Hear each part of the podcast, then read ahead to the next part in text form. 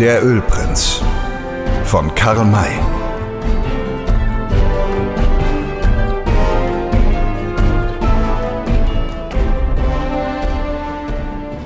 Zwölftes Kapitel Der Häuptling der Navajos Es war zwei Tage später. Da, wo sich der Cheli-Arm in den Rio San Juan ergießt, gab es auf der Landzunge zwischen diesen beiden Flüssen ein bedeutendes Indianerlager. Es mochten da wohl an die 600 Navajos versammelt sein, und zwar nicht zur Jagd, sondern zu einem Kriegszug, denn alle Gesichter waren mit Kriegsfarben bemalt. Die Stelle war gut zum Lager geeignet. Sie bildete ein Dreieck, das an zwei Seiten von den beiden Flüssen geschützt wurde und nur von der dritten Seite angegriffen werden konnte. Gras gab es mehr als genug, Bäume und Sträucher auch, und an Wasser war vollends gar kein Mangel. An langen Riemen, die von Baum zu Baum gezogen waren, hingen lange, dünn geschnittene Fleischstücke zum Trocknen, der notwendige Mundvorrat für den beabsichtigten Kriegszug. Die Roten lagen entweder unbeschäftigt im Gras oder sie badeten in einem der Flüsse, andere dressierten ihre Pferde und noch andere übten sich im Gebrauch ihrer Waffen. In der Mitte des Lagers stand eine Hütte aus, Strauch, aus Strauchwerk errichtet. Eine lange Lanze, die neben der Tür in der Erde steckte, war mit drei Adlerfedern geschmückt. Die Hütte war also die Wohnung von Nizas Ini, dem obersten Häuptling der Navajos. Er befand sich nicht im Innern, sondern saß vor dem Eingang der Hütte. Der Häuptling war wohl noch nicht ganz fünfzig Jahre alt, von kräftiger, ebenmäßiger Gestalt und hatte, was hier auffallen musste, sein Gesicht nicht mit Farbe bestrichen. Daher waren seine Züge deutlich zu erkennen. Man konnte das Ergebnis einer Betrachtung dieser Züge in das eine Wort zusammenfassen. Edel. In seinem Blick lag eine ungewöhnliche Beschaulichkeit, eine Ruhe und Klarheit, die man an Indianern sonst nicht zu beobachten pflegt. Er machte keineswegs den Eindruck eines wilden oder auch nur eines halbwilden Menschen. Und wenn man nach der Ursache davon suchte, so brauchte man nur auf die Person zu blicken, die an seiner Seite saß und sich mit ihm unterhielt. Eine Squaw. Das war unerhört. Eine Squaw im Kriegslager und noch dazu an der Seite des Häuptlings? Man weiß ja, dass selbst die geliebteste Indianerfrau es nicht wagen darf, öffentlich an der Seite ihres Mannes zu sitzen, falls er nur eine einigermaßen hervorragende Stellung einnimmt. Und hier handelte es sich um den obersten Häuptling eines Stammes, der imstande ist, fünftausend Krieger zusammenzubringen. Aber diese Frau war keine indianische Squaw, sondern eine Weiße. Sie war, kurz gesagt, Shisos Mutter, die den Häuptling der Navajos zum Mann genommen und die einen glücklichen, bildenden Einfluss über ihn gewonnen hatte, wie schon früher einmal erwähnt wurde. Vor den beiden stand, an den Sattel seines Pferdes gelehnt, ein langer, hagerer, aber sehr kräftig aussehender Mann, dessen Vollbart eine glänzend eisgraue Farbe angenommen hatte. Man musste es ihm auf den ersten Blick ansehen, dass er es nie gewohnt gewesen war, die Hände in den Schoß zu liegen und wohl mehr erfahren und erlebt hatte als mancher andere. Diese drei unterhielten sich miteinander in deutscher Sprache, und auch der Häuptling bediente sich ihrer, was sich nur dadurch erklären ließ, dass seine Frau eine Deutsche war. Ich beginne nun auch Sorge zu hegen, sagte soeben der Eisgraue. Unsere Kundschafter sind so lange fort, dass wir nun endlich eine Nachricht von ihnen haben müssten. Es muss ihnen ein Unglück zugestoßen sein, nickte die Frau. Das befürchte ich nicht, meinte der Häuptling. Castitine ist der beste Kundschafter des ganzen Stammes und hat neun erfahrene Späher mitgenommen. Da kann mir nicht bange um sie sein. Wahrscheinlich sind sie nicht auf Nihoras gestoßen und müssen nun lange suchen, um Spuren von ihnen zu finden. Dabei haben sie sich zu teilen, um verschiedene Richtungen abzustreifen. Und dann ist es nicht leicht, sich wieder zusammenzufinden. Wenigstens vergeht eine längere Zeit dabei. Wollen hoffen, dass es so ist. Also, ich reite jetzt und darf mir einige Krieger mitnehmen? So viele du willst. Wer die Antilope jagen will, darf nicht allein reiten, sondern muss genug Leute haben, um sie müde zu treiben. So lebe wohl, Nizas Ini. Lebe wohl, Maizo. Der Eisgraue bestieg sein Pferd und forderte im langsamen Fortreiten einige Indianer auf, mit ihm zu kommen. Sie waren gern bereit dazu, denn die Antilopenjagd ist ein Vergnügen, das die Indianer jener Gegenden mit Leidenschaft betreiben. Der Eisgraue war von dem Häuptling Maizu genannt worden – dieses Wort bedeutet in der Navajo-Sprache so viel wie Wolf. Daraus ließ sich schließen, dass Wolf der ursprüngliche deutsche Name dieses Mannes war. Denkt man nun daran, dass der junge Freund und Kamerad Chisos Adolf Wolf hieß, so wird man leicht zu dem Schluss kommen, dass dieser Maizo der Onkel war, den Adolf aufsuchen wollte. Der Graue ritt mit seinen indianischen Begleitern weit in die Ebene hinein und es gelang ihnen, einige Antilopen zu erlegen. Auf dem Heimweg bemerkten sie, noch lange bevor sie das Lager erreicht hatten, drei Reiter, die langsam aus östlicher Richtung kamen. Die Pferde der drei Reiter mussten einen langen und anstrengenden Weg zurückgelegt haben, denn man sah ihnen schon von weitem an, dass sie stark ermüdet waren. Die drei Reiter hielten, als sie den Trupp erblickten, ihre Tiere an, um zu beraten, dann aber kamen sie vollends herbei. Es waren Pollard, Butler und der Ölprinz. Guten Abend, Sir, grüßte der Ölprinz, da die Sonne schon im Sinken war. Ihr seid ein Weißer, und darum schätze ich, dass ihr uns eine wahrheitsgetreue Auskunft geben werdet. Zu welchem Stamm gehören die Roten, die bei euch sind? Zu den Navajos, antwortete Wolf, indem er die Unbekannten mit nicht eben gerade freundlicher Miene musterte. Wer führt sie an? Nizas Ini, der oberste Häuptling. Und ihr? Wer seid ihr? Ihr könnt doch unmöglich zu den Navajos gehören. Tja, es kann auch weiße Navajos geben. Ich wohne ich wohne schon lange Jahre in Ihrer Nähe und rechne mich auch zu Ihnen. Wo sind Sie jetzt? Hm, warum fragt ihr so? Wir wollen Nizas Ini aufsuchen, um ihm eine, um ihm eine wichtige Nachricht zu bringen. Von wem? Von seinen Kundschaftern. Wenn er geglaubt hatte, den Alten damit sofort zu ködern, so hatte er sich geirrt. Dieser sah ihn vielmehr noch misstrauischer als vorher an und sagte Kundschafter. Wüsste nicht, wo wir Kundschafter hätten. Verstellt euch nicht. Ihr dürft Vertrauen zu uns haben.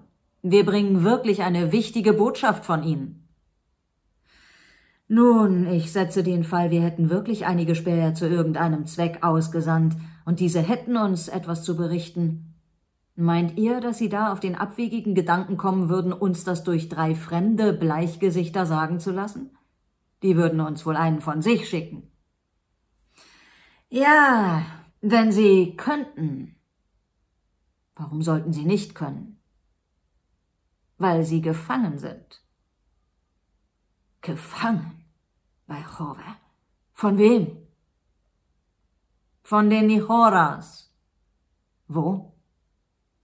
Zwei Tagesrichter von hier aufwärts im Cellital. Wie viele sind's? Acht Mann. Ah, stimmt leider nicht, stimmt wirklich nicht. Alle Teufel, seid doch nicht so ungläubig. Ich weiß wohl, dass es zunächst zehn gewesen sind, aber es fehlten zwei, die von den Nichoras ausgelöscht worden sind. Ausgelöscht? Hört, Master, seht euch vor. Keiner von euch dreien hat ein Gesicht, das mir gefallen könnte. Wenn ihr uns etwas sagt, so sorgt ja dafür, dass es wahr ist, sonst kann es euch schlimm ergehen. Zuckt immerhin mit den Achseln. Ihr werdet es uns doch noch zu danken wissen, dass wir zu euch gestoßen sind. Ist euch vielleicht das Gloomy Water jenseits des Jelly bekannt? Ja. Nun, gar nicht weit davon ist euer Kastitine mit noch einem Kundschafter von Mokashi erschossen worden und die übrigen acht wurden am Gloomy Water gefangen genommen und nach dem Celly geschleppt. Dort gelang es uns dreien, die wir auch in die Nähe der Nichoras geraten waren, zu entkommen. Jetzt, da Wolf den Namen Kastitine hörte, konnte er nicht länger zweifeln. Erschrocken rief er aus Kastitine. Erschossen.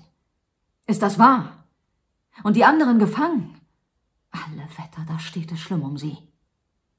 Oh, es gibt noch andere, um die es ebenso schlimm steht. Noch andere. Wen denn? Winnetou, Old Shatterhand, Sam Hawkins und noch andere Westmänner, dazu eine ganze Gesellschaft deutscher Auswanderer. Ihr, seid ihr toll, stieß Wolf hervor. Old Shatterhand und Winnetou auch gefangen. Hier mischte sich auch Poller in das Gespräch, indem er sagte Noch mehr, viel mehr. Shiso ist auch dabei. Er kommt aus Deutschland mit einem anderen jungen Mann, der Adolf Wolf heißt. Good heavens, gütiger Himmel. Da muss ich euch sagen, dass ich in der Good heavens, gütiger Himmel. Da muss ich euch sagen, dass ich der Oheim dieses Adolf Wolf bin. Er will zu mir. Und er ist gefangen. Und Shiso auch. Schnell, schnell, kommt mit zum Häuptling. Ihr müsst uns, ihr müsst uns alles erzählen. Und dann brechen wir sofort auf, um Hilfe zu bringen. Er gab seinem Pferd die Sporen und galoppierte davon, dem Lager zu. Die drei Weißen folgten ihm, indem sie verstohlen befriedigte Blicke miteinander wechselten. Den Schuss, den Schluss bildeten die Indianer. Es lag Poller, Butler und dem Ölprinzen nur daran, sich hier bei den Navajos Waffen und Munition zu holen. Dann wollten sie schleunigst weiterreiten. Sie sagten sich natürlich, dass sie verfolgt würden und hatten keineswegs die Absicht, sich ergreifen zu lassen. Vor allen Dingen galt es, eine passende Gelegenheit zur Flucht zu schaffen. Von den Navajos konnten sie aber nur daran gehindert entkommen, wenn das Zusammentreffen der Navajos mit Old Shatterhand und seinen Leuten verhindert wurde. Wie das anzufangen war, darüber dachte der Ölprinz jetzt während des Ritts zum Lager nach. Erst wollte ihm nichts einfallen, schließlich aber kam ihm doch ein passender Gedanke. Old Shatterhand und Winnetou befanden sich mit ihren Begleitern auf der linken Seite des Chelly-Flusses. Wenn man die Navajos veranlasste, auf dem rechten Ufer zu bleiben, so würde das Zusammentreffen jedenfalls um mehrere Tage hinausgeschoben, und es stand zu erwarten, dass sich während dieser Zeit eine Gelegenheit zum Fortreiten fand. Darum ermahnte der Ölprinz seine beiden Freunde mit gedämpfter Stimme, so dass der voranreitende Wolf es nicht hören konnte. Lasst mich reden, wenn wir gefragt werden, und merkt euch vor allen Dingen das eine. Wir haben uns nicht am linken, sondern der rechten sondern am rechten Ufer des Flusses befunden, und auf derselben Seite befindet sich auch Old Shatterhand mit seinen Leuten. Warum das? erkundigte sich Butler. Werde es dir später erklären. Jetzt ist keine Zeit. Er hatte recht, denn die Reiter näherten sich bereits dem Lager. Die hier versammelten Indianer blickten verwundert auf die drei fremden Weißen.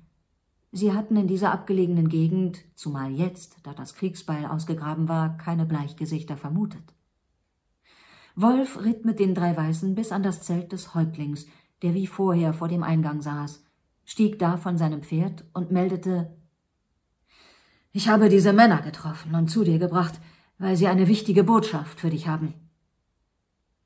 Nizas Ini zog seine Stirn in Falten und meinte ein geübtes Auge sieht es schon dem Baum an seiner Rinde an, wenn er innerlich faul ist. Du hast deine Augen nicht offen gehabt. Die drei Weißen hatten also auch keinen guten Eindruck auf ihn gemacht. Sie hätten taub sein müssen, um das aus seinen Worten nicht zu entnehmen. Der Ölprinz trat daher nahe zu ihm heran und sagte halb höflich, halb vorwurfsvoll Es gibt Bäume, die innerlich gesund sind, obgleich ihre Rinde krank zu sein scheint, der große Donner mag erst dann über uns urteilen, wenn er uns kennengelernt hat. Die Falten in der Stirn des Häuptlings vertieften sich, und seine Stimme klang streng, und seine Stimme klang streng abweisend, als er antwortete Es sind mehrere hundert Sommer vergangen, seit die Bleichgesichter in unser Land gekommen sind. Wir haben also Zeit genug gehabt, sie kennenzulernen. Es gab nur wenige unter ihnen, die Freunde der roten Männer genannt werden konnten. Bei diesen Worten wurde es den drei Männern bange. Der Ölprinz ließ sich das aber nicht anmerken, sondern fuhr in zuversichtlichem Ton fort Ich habe gehört, dass der große Donner ein gerechter und weiser Anführer ist. Er wird Krieger, die zu ihm gekommen sind, um ihn und seine Leute zu retten, nicht feindlich behandeln. Ihr uns retten? fragte der Häuptling, indem er sein Auge abermals geringschätzig über ihre Gestalten gleiten ließ. Was für eine Gefahr ist es denn, vor der ihr uns bewahren wollt? Die Gefahr vor den Nichoras. Pscha, rief der Häuptling unter einer wegwerfenden Handbewegung aus. Die Nichoras sind Zwerge, die wir zertreten werden. Und ihr wollt uns helfen? Ihr, die ihr keine Waffen habt? Nur ein Feigling lässt sich sein Gewehr nehmen. Das war eine Beleidigung. Hätte der Ölprinz sich diese gefallen lassen, so wäre er allerdings feige gewesen. Das sah er gar wohl ein, und darum stellte er sich zornig. Wir sind gekommen, euch Gutes zu erweisen, und du vergiltst uns diese Absicht mit beleidigenden Worten? Wir werden euch augenblicklich verlassen. Er trat zu seinem Pferd und gab sich den Anschein, als wolle er wieder in den Sattel steigen. Da aber sprang der Häuptling auf, streckte die Hand gebieterisch aus. Herbei, ihr Navajo-Krieger! Lasst diese Bleichgesichter nicht von der Stelle! Diesem Ruf wurde augenblicklich Folge geleistet. Als die drei Weißen von den Roten ringsum eingeschlossen waren, fuhr Nizas Ini fort. Meint ihr, dass man zu uns kommen und von uns gehen darf, wie ein Präriehase von und zu seinem Bau? Ihr seid in unserer Gewalt, und verlasst diesen Ort nicht eher, als bis ich es euch erlaube. Beim ersten Schritt, den ihr gegen meinen Willen tut, treffen euch die Leute, treffen euch die Kugeln meiner Leute. Das klang drohend und sah nicht weniger bedrohlich aus, denn eine Menge Gewehre waren auf die drei gerichtet. Doch auch jetzt ließ der Ölprinz seine Besorgnis nicht erkennen. Er nahm den Fuß wieder aus dem Bügel und die Hand vom Sattel weg und meinte ruhig Ganz wie du willst. Wir sehen ein, dass wir in eure wir sehen ein, dass wir in eure Hände gegeben sind und müssen uns fügen. Aber alle eure Gewehre sollen uns nicht zwingen, euch die Botschaft mitzuteilen, die wir euch bringen wollten. Tja, ihr wolltet mir sagen, dass die Hunde von Nichoras das Kriegsbeil ausgegraben haben und aus ihren Hütten gegen uns aufgebrochen sind. Aber dazu brauche ich euch nicht denn ich habe Kundschafter ausgesandt, die mich zur rechten Zeit benachrichtigen werden. Da irrst du dich. Deine Kundschafter können dir keine Nachricht bringen, denn sie sind von den Nichoras gefangen. Das ist eine Lüge. Ich habe die Ge hm. Das ist eine Lüge. Ich habe die erfahrensten, die knügsten. Ja, ja, das ist live, gell? Ich habe den Text auch erst einmal mir angeschaut. Das kommt davon. Das ist eine Lüge. Ich habe die erfahrensten, die klügsten Männer ausgewählt, denen es nicht einfallen wird, sich ergreifen zu lassen. Und ich sage dir, dass der Führer deiner Kundschafter, Kastitine, sogar bereits tot ist. Er wurde mit noch einem anderen deiner Krieger von Mokashi, dem Häuptling der Nichoras, eigenhändig erschossen. Die anderen acht wurden gefangen, gerade so wie wir. Gerade so wie ihr?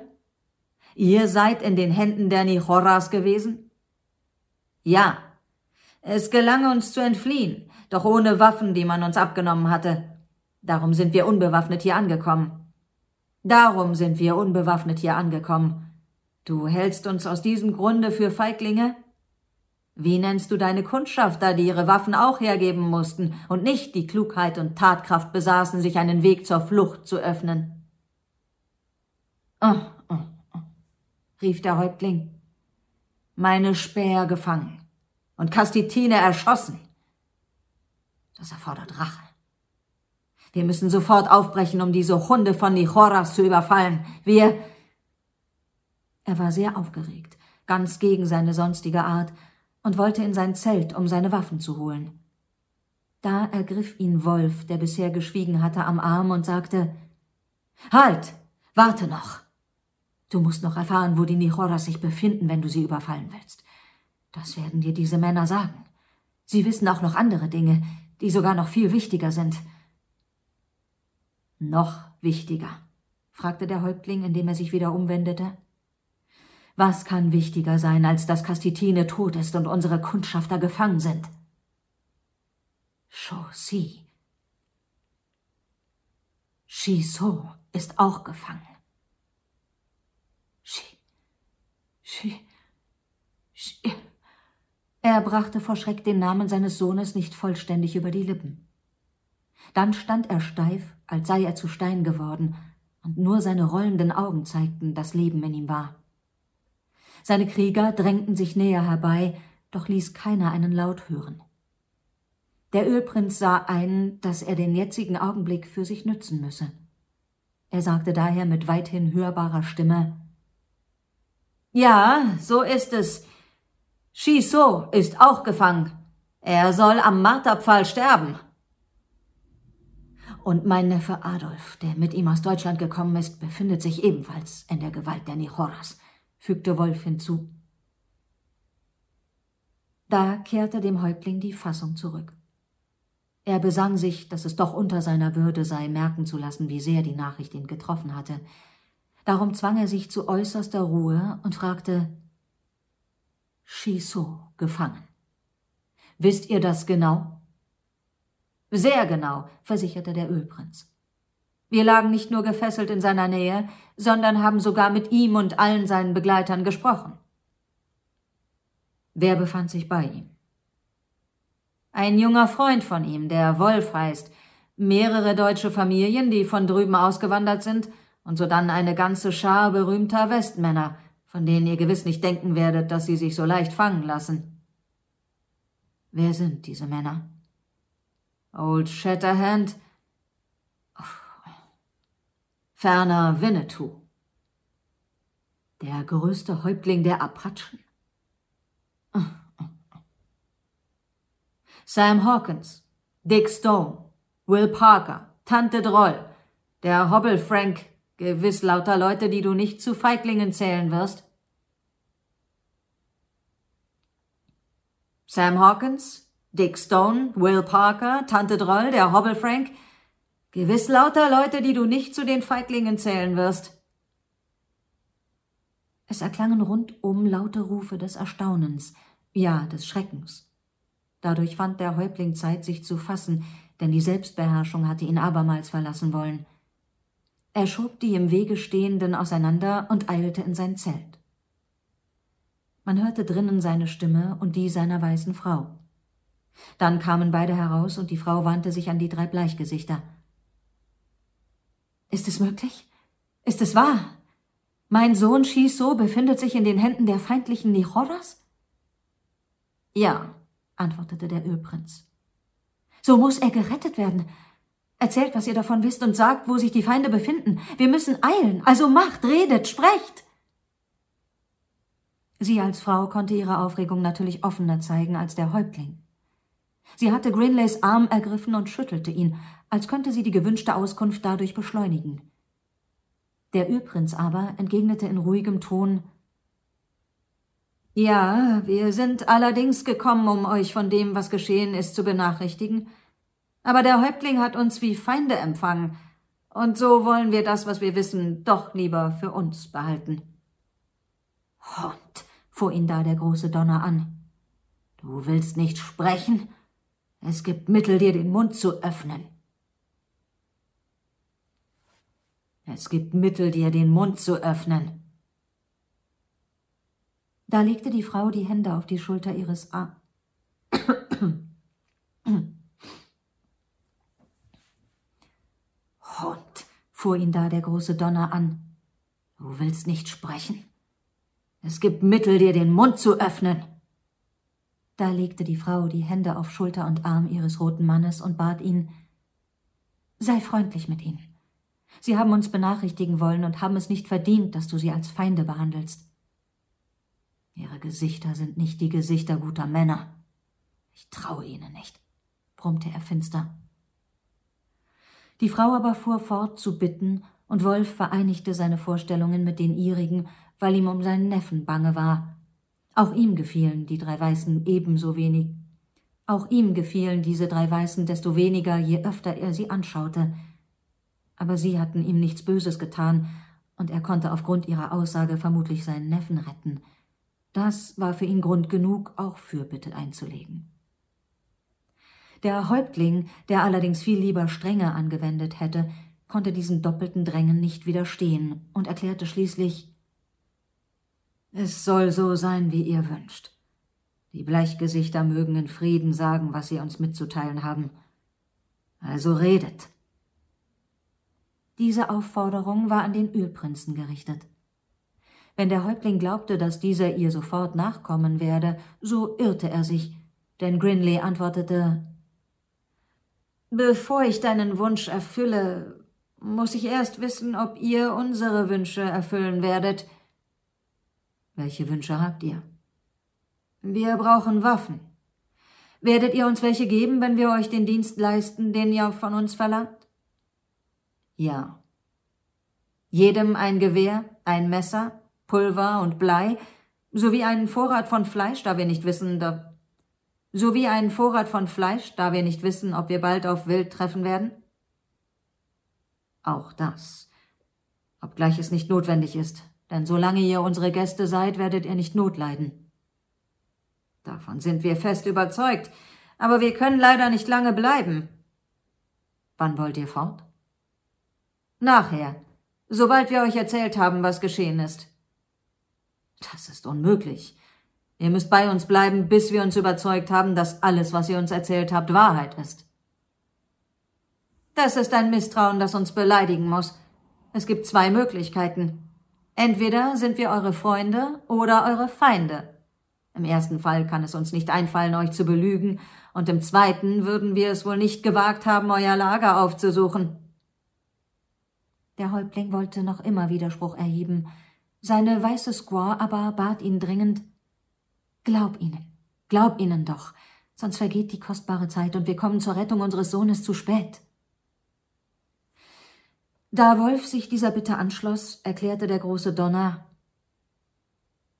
Der Wind will nach seiner Richtung gehen, aber wenn er durch hohe Berge aufgehalten wird, muss er sich in eine andere Richtung wenden. Der Wind ist mein Wille, und ihr seid die Berge. Es soll so sein, wie ihr wollt. Also dürfen wir fort, wann es uns beliebt? fragte der Ölprinz. Ja, so ist unser Übereinkommen getroffen, und wir wollen die Pfeife des Friedens darüber rauchen. Da verfinsterte sich das Gesicht des Häuptlings plötzlich wieder, und er rief aus Glaubt ihr mir nicht? Haltet ihr mich für einen Lügner? Nein, aber in Kriegszeiten kann man keinem Versprechen trauen, das ohne den Rauch des Kalumets gegeben wurde, Ihr könnt die Friedenspfeife getrost anbrennen, denn wir meinen es ehrlich. Wir reden die Wahrheit und können es euch beweisen, wenn ihr es verlangt. Beweisen? Womit? Sobald ihr unseren Bericht vernommen habt, werdet ihr überzeugt sein müssen, dass jedes Wort die Wahrheit enthält. Außerdem kann ich euch auch ein Papier zeigen, dessen Inhalt alles bestätigen wird. Ein Papier. Ich mag nichts vom Papier wissen, denn es kann. Ich mag nichts vom Papier wissen, denn es kann mehr Lügen enthalten, als ein Mund auszusprechen vermag. Auch habe ich nicht gelernt, mit den Zeichen zu sprechen, die auf euren Papieren stehen. So kann Mr. Wolf jedenfalls lesen. Er wird dir sagen, dass wir ehrlich und offen sind. Willst du nun die Pfeife des Friedens mit uns rauchen? Ja, antwortete der Häuptling, als er den bittenden Blick seiner Frau bemerkte. Für dich und alle deine Deinen? Für dich und alle die Deinen? Ja, für mich und für sie. Dann nimm dein Kalumet. Wir haben keine Zeit zu verlieren. Nizas Ini hatte die Friedenspfeife an seinem Hals hängen, nahm sie herab, füllte den schön geschnittenen Kopf mit Tabak und brannte ihn an. Nachdem er die vorgeschriebenen sechs Züge getan hatte, reichte er sie dem Ölprinzen, von dem sie an Butler und dann an Poller überging. Als das geschehen war, glaubte der Ölprinz sicher zu sein. Er dachte nicht daran, dass Wolf das Kalumet nicht erhalten hatte. Er dachte nicht daran, dass Wolf das Kalumet nicht erhalten hatte und somit nicht an den Vertrag gebunden war. thank you